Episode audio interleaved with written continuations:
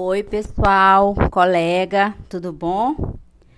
Eu aqui, Elizabeth Marinho, para dar continuidade ao nosso trabalho sobre o ensino híbrido, mas eu, antes eu gostaria de saber o que é que tu estás fazendo para alimentar a tua mente nesse momento tão conturbado, tão incerto?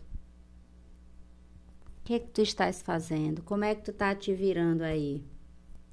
Eu tô bem, eu tô aqui me divertindo com minhas, meu, novo, meu novo projeto pessoal, que inclui vocês, hein?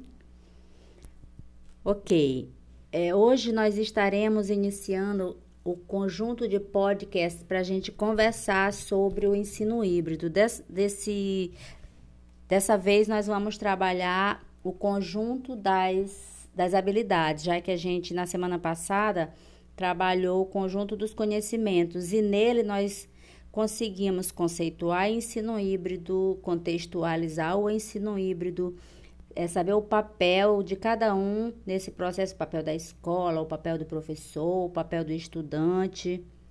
Nós descobrimos que no ensino híbrido o, o ensino pode ser presencial ou remoto, que as metodologias são ativas que a função das tecnologias são muito importantes e que uma das premissas do ensino híbrido é a personalização do ensino.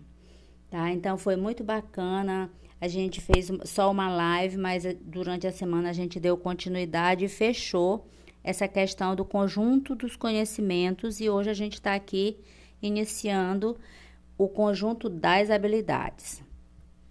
E aí a gente vai começar dizendo para vocês que a habilidade número um que a gente precisa construir dentro do ensino híbrido é a habilidade de planejar. O planejamento que nos trouxe até aqui, ele não é mais importante em se falando de implementação do ensino híbrido, tá? Então, o que que nós precisamos entender antes de planejar? A gente precisa entender que o professor, nesse, nesse, nessa abordagem híbrida, o professor ele exerce, ele deixa de ser um palestrante, expositor e começa a exercer o papel de mentor, de curador. Para que ele tenha sua primeira habilidade bem, bem feita, ele precisa antes fazer uma curadoria. E o que que o professor curador faz? O que qual é o papel de um curador? O papel de um curador é fazer as escolhas.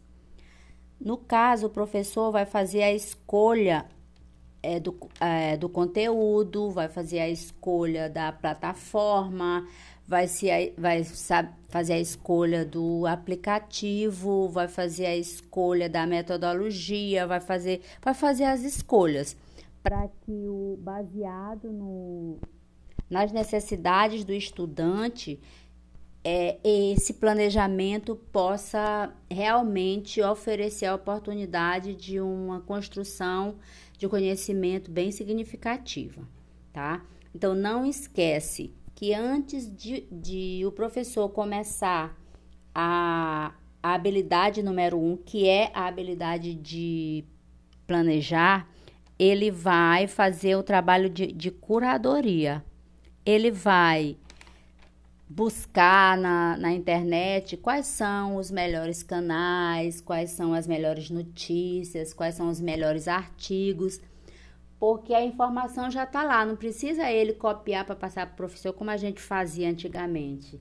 Então, nesse momento, é importantíssimo esse cuidado que o professor tem de fazer essas escolhas.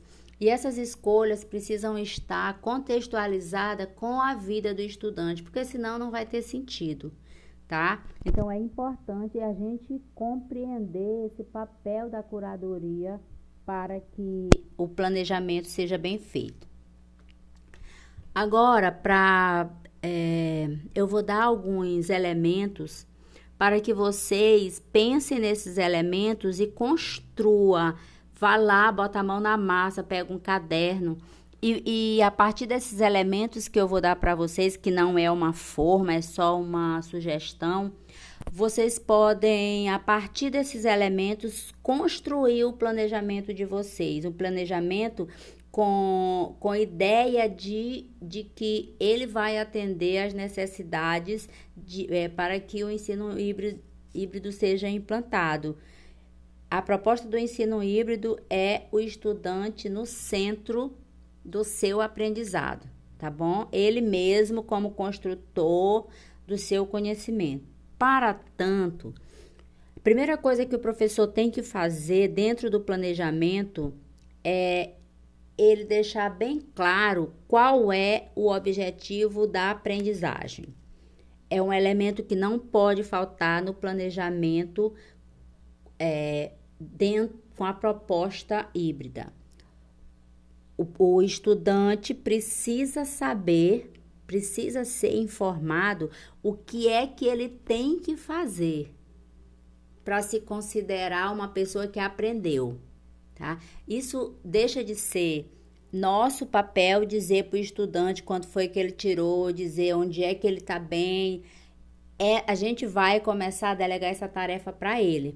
Então, quando eu faço o objetivo de aprendizagem e, e divulgo isso para o estudante, ele também automaticamente se responsabiliza é, por e buscar como é que ele vai aprender, como é que ele vai fazer para dar conta daquela habilidade que o professor pediu é, que ele fizesse. E ele tenha certeza de que enquanto ele não tiver com aquele objetivo que foi proposto para ele, enquanto ele não tiver 100% entendendo, compreendendo aquele dali, ele, ele mesmo saiba que ele ainda não conseguiu, sem que nós, professores, precisemos dizer para ele, ok?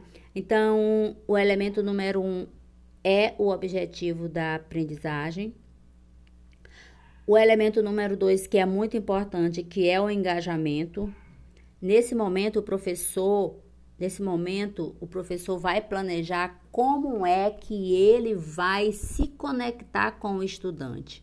Porque essa conexão inicial é muito importante para que haja um, um como é que eu posso dizer, para que haja um ambiente harmônico para que a aprendizagem se dê, tá? Então, quando o professor engaja, e como é que o professor pode engajar? O professor pode trazer uma dinâmica inicial, pode trazer uma pergunta, pode trazer um filme, um pequeno filme, pode trazer uma charge. Hoje a gente está muito na era dos memes, né? O professor, na sua curadoria, já pode ver um meme legal que contextualize e aí ele pode é, usar esse meme para o engajamento. Depois, dentro desse planejamento, precisa ter identificada quais são identificadas quais são as competências BNCC que vão é, que vão constar, que vão ser desenvolvidas nesse, nesse planejamento. Precisa dizer também quais são as diretrizes curriculares.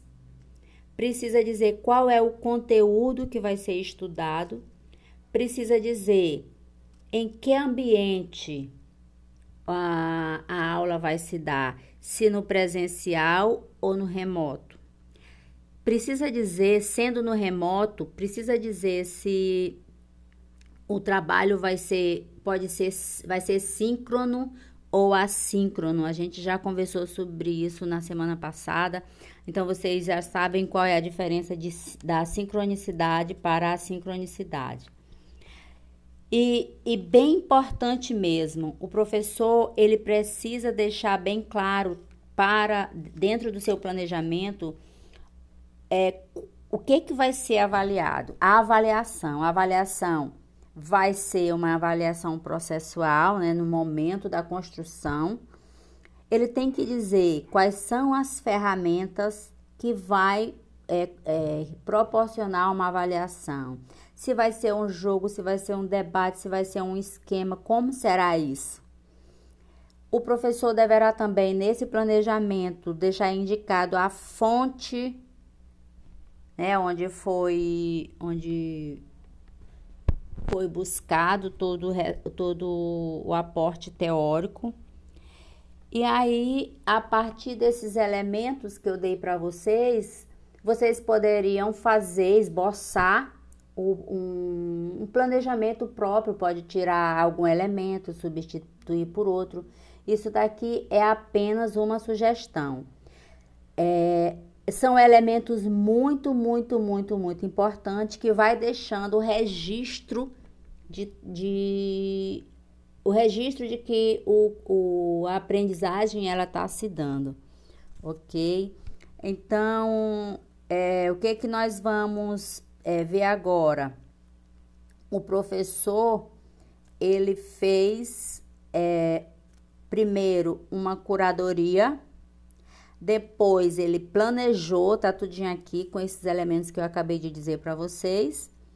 E o próximo passo, depois que ele fez a curadoria, depois que ele fez o planejamento, ele vai para a prática e dentro dessa prática ele vai fazer a gestão da aula, que é o nosso tema de amanhã. Como é que o professor pode fazer o gerenciamento deste planejamento? Como é que ele, quais são os dados que ele vai que ele vai é, encontrar, que ele vai buscar, que ele vai usar para poder, caso seja necessário, fazer melhoramentos. Né? Então, nesse processo, agora que ele vai fazer a gestão da sala de aula, que é nosso próximo tema, ele precisa ter uma ferramenta para coleta de dados, tá bom? Porque no, no processo de gerenciar a aula, é um processo também de coleta de dados e esses dados que estão sendo que vão sendo coletados nesse, nesse momento avaliativo processual são dados que vai personalizar mais ainda o ensino do professor com aqueles estudantes daquela turma. Quem teve foco, quem não teve foco, quem interagiu, quem respeitou as diferenças, quem se respeitou a sua vez, quem soube trabalhar em, em grupo, quem é, teve maior, maior liderança. Então, tudo isso nesse processo de um planejamento sobre essa perspectiva, tem como o professor coletar dados para tornar seu trabalho cada vez mais é, personalizado e cada vez melhor. Tá bom? Eu encerro por aqui, mas antes eu gostaria de pedir para vocês que se vocês gostarem desse material, deixem uma mensagem, façam uma pergunta, compartilhe com alguém que você acha que vai gostar também.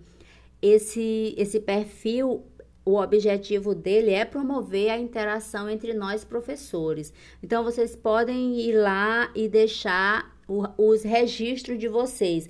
Caso seja alguma pergunta, eu depois eu vou ver qual é um dia da semana que eu vou coletar todas as perguntas relevantes para que eu faça um é um vídeo de esclarecimento sobre as dúvidas que vocês vão deixar, tá bom? É, só para lembrar mais uma vez, seria muito importante. Aliás, eu desafio vocês a pegar esses itens que eu dei para vocês e fazer personalizar o seu planejamento, tá bom? Bom trabalho para vocês, boa semana e até amanhã com o tema, vocês lembram? Eu não vou dizer, mas se vocês quiserem dizer para mim lá no deixar lá o registro de qual é o tema da nossa próxima semana, eu vou ver que vocês gostaram muito, tá bom? OK? Façam o plano de vocês se preparem para amanhã que nós vamos falar sobre. Não vou dizer.